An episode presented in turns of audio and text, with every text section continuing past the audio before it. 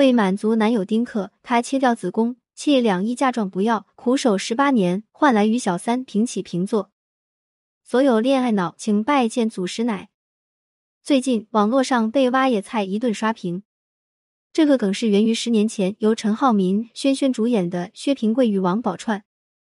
当时大家只是质疑轩轩是不是缺钱来演这部四点五分的烂剧，但时代变迁，人们对轩轩饰演的王宝钏又有了不一样的看法，觉得一个天生白富美，为了爱情下嫁去寒窑过苦日子，丈夫外出打仗，她就去挖野菜度日，这让不少网友纷纷表示这就是恋爱脑祖师爷啊！于是乎，互联网的吃瓜群众又有活干了，他们不仅来了一波挖野菜的行为大赏。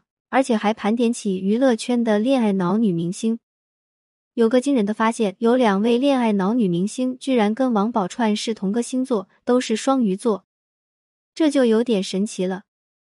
零一，王宝钏，一八年挖野菜换来十八天皇后。王宝钏和薛平贵本是一对中国戏曲和民间故事的虚构人物，讲述的是一段忠贞不渝的爱情故事。流落民间的太子薛平贵与相国三千金王宝钏相爱，两人历经磨难，不畏强权，反对封建，不惧贫穷。虽然两人的故事是经典的富家女爱上穷小子系列，两人在当时封建社会下向往自由的恋爱和婚姻，不受父母之命、媒妁之言牵制，的确值得人赞赏。但是王宝钏似乎有点爱过头了，用现在的话来说，就是恋爱脑了。王宝钏本是一个受尽宠爱。不知生活疾苦的丞相之女、富家小姐，一次春日踏青，遭遇歹人对其图谋不轨。薛平贵出现赶走歹人，于是，一次的出手相救，让当时流浪街头当乞丐的薛平贵获得了王宝钏的芳心。为了这个男人，王宝钏拒绝众多富贵人家的贵公子，一心想嫁给薛平贵。但王宝钏知道，按薛平贵的身世，父母绝不会同意，于是想出了抛绣球这个方法。而父亲王允也一直忧心女儿婚事，见女儿主动提议，便答应了。可没想到，王宝钏为了嫁给薛平贵，暗箱操作，绣球直接扔到了薛平贵手里。而眼见父亲王允反悔，王宝钏三击掌断绝了父女关系。不少网友看到这里，不禁表示。我是他爹，我绝对把他打醒。为了一个不知道哪里来的又没有真正相处过的男人，甘愿和养育多年的自己断绝关系，感觉那么多年的饭白喂了。而有的网友也说，王宝钏是幼年，前面两个姐姐已经完成所需要的家族联姻，丞相父母对她又是百般疼爱，想必也只希望她嫁个好人家，平平安安过日子，不珍惜近在眼前的亲情，去追求一个压根不知道底细的男人。好了，两人婚结了，去寒窑过起了虽苦但对于王宝钏来说算是幸福的日子。没想到薛平贵突然要去征战，这一走不知道何时才回。于是薛平贵就和王宝钏说：“你回丞相府等我。”王宝钏拒绝了，就算是在困苦的日子，我都会在寒窑里等我相公回来。于是他的日子开始凄惨了，为了养活自己，挖野菜为生。这一挖就是十八年。反观薛平贵，他本来参军去打西凉的，没想到跟西凉公主好上了，还生了孩子，享受起生活来了。直到十八年后，他才想起来回去找王宝钏，而且他还居然用调戏的方式测试王宝钏是否忠贞。不少网友表示：“，use 了，你自己在外面勾搭公主，回来还测试你的正妻是否忠贞，就是允许你出轨，不允许你老婆不忠备。”双标人，最后的结局，薛平贵做了皇帝，有两宫皇后，东宫皇后王宝钏，西宫皇后代战。而给王宝钏当皇后，也仅仅只是因为愧疚。王宝钏为薛平贵吃了十八年的苦，换来了薛平贵因为愧疚给的皇后之位。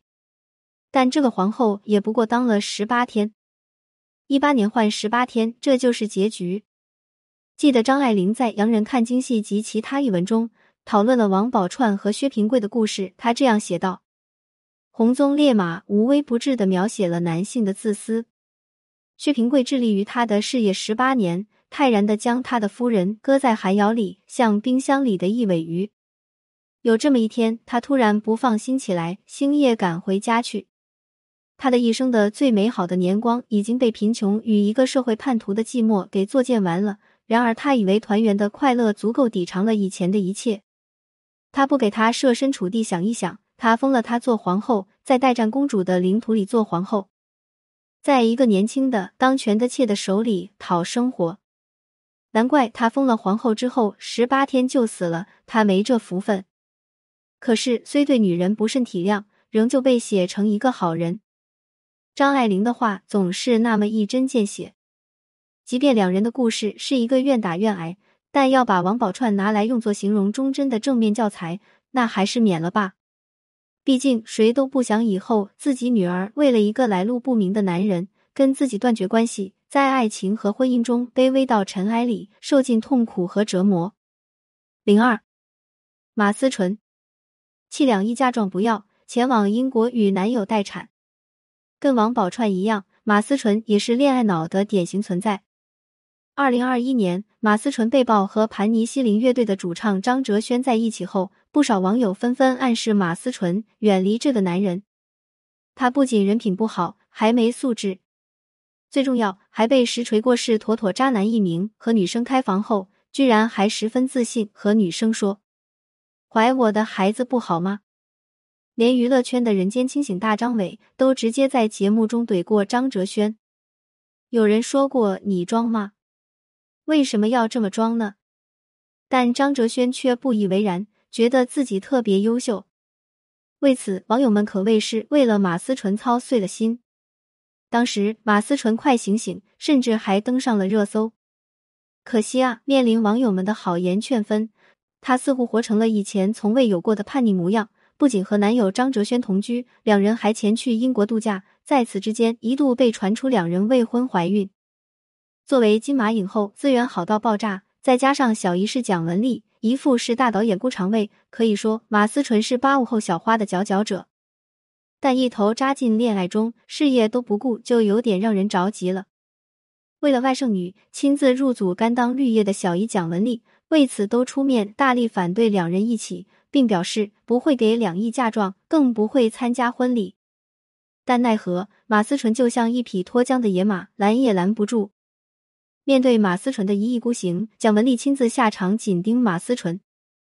迫于压力，马思纯只能暂时不领证，但依然跟男友张哲轩难舍难分，黏腻在一块。有人觉得马思纯妥妥就是恨铁不成钢类型的。但也有人觉得，因为马思纯和前任男友欧豪恋爱的时候太过卑微，再加上自身敏感属性，让他急切需要找个人依附，而这个人只是恰恰是渣男张哲轩罢了。说到底，马思纯只是个急切寻找认可和爱的女子。记得马思纯曾在节目里发表过自己的恋爱观：女人可以改变男人，只要有足够的爱。但其实，在一段关系中，谁都不可能改变谁。单靠爱更是远远不够的。如果一直按照这种想法去恋爱，那么遭殃的只会是自己。因为当自己将包容放到无限大的时候，幻想着能改变对方，但殊不知对方只会在你的包容下变得无尽的放任与理所应当。终归怎么说呢？马思纯可以不为身材而焦虑，也不必太过在意他人眼光，好好做自己。但是过分且盲目的爱一个人，真的是要慎重。另外，还是希望张哲轩能对得起马思纯对他的坚定吧。零三，范晓萱为表忠诚切除子宫。范晓萱，这是一个大家很久都未曾听到的名字，却又是大多人的青春回忆。很多人对他的印象是他可可爱爱的唱跳健康歌的时候，凭借这首歌，范晓萱火遍大江南北，甚至登上了春晚。后来，范晓萱陆续出版了《我爱洗澡》《刷牙歌》等影响全中国的作品，这些歌至今都是无数八十九十的童年回忆。但随着这些可爱的口水歌越来越流行，他却越来越感觉自己被绑架了。曾有段时间，他一听健康歌就觉得恶心的不行。终于，范晓萱忍不住了，他剃了一个寸头，推出一张《Darling》的专辑。从过去讨好儿童家长的可爱曲风，变成了颓废愤怒的朋克摇滚风，恶评铺天盖地朝他袭来，不少家长把他当起了反面教材。但他继续着自己的摇滚之路，去打耳钉、打舌钉、纹身，做着自己想要的风格。即便身边朋友提醒他这样对事业不好，但他依旧铁了心玩摇滚。从此，他被冷藏，事业遭遇滑铁卢，他一度抑郁想自杀，但幸好身边还有第一任男友周俊伟的陪伴，让他度过了暗黑的时刻。但两人还是无疾而终。后来，他又和乐手艾伦谈起了恋爱。艾文是个公开的不婚族、丁克族，爱情至上的男人，要才华没才华，要长相没长相，生活不着边际的流浪型男人。所以，范晓萱身边那些姐妹团纷纷表示强烈反对。面对姐妹们的反对，范晓萱那叛逆的劲儿又上来了。她为了艾伦，居然宣布和交往十多年的姐妹们决裂。然后，在这段恋情中，范晓萱除了要工作养活自己，还要拿钱出来资助男友的艺术梦，生活中还得当妈，照顾男友的衣食住行。甚至为了表示自己和男友的理念相同，范晓萱决定摘除自己的子宫。她宣称，子宫只是一个可有可无的器官，她的人生计划中没有孩子和婚姻。不婚不育作为一个选择，其实是值得被大家尊重的。因为谁也不能标榜一个女人必须已婚已育才是完整的人生，但是为了恋爱主动摘除子宫，这就未免有些过了头。毕竟身体是自己的，为了爱情伤害自己的身体，甚至掏走自己的器官，这就让人想想都直摇头。但深耕他的过去，才知道他的一部分原因是来自他的原生家庭。他母亲生他的时候只有十七岁，父亲只有十九岁。未成年的恋爱本就遭人反对，更何况未成年怀孕生子。于是，在舆论压力下，父亲逃离了他们母子俩，而剩下一个未成年的母亲。要想想，一个尚未成熟的母亲又何有能力去教育孩子？于是，母亲带着范晓萱回到家，在被痛批一顿后，外婆答应一起养育起范晓萱。范晓萱在母爱和外婆的关怀下长大，她理解女人的不易，但憎恨父亲男人的不负责任。受这种思想影响，他的内心变得十分复杂。他既渴望异性的关爱，但却不又想步母亲后尘。而在成长路上，母亲对其严苛的管束，也为他后来叛逆的性格埋下了伏笔。一切的果总是有因。范晓萱在恋爱上的恋爱脑行为，还是引不少网友纷纷叹息。每个人在自己生命中都有一段探索的过程，或许范晓萱的过程在外人眼里有些许离经叛道。但可能在他自己眼里，这就是他想要的选择和结果吧。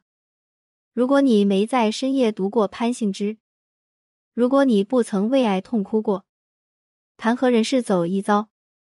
关注我，感谢您关注潘幸之。有婚姻情感问题可以私信我。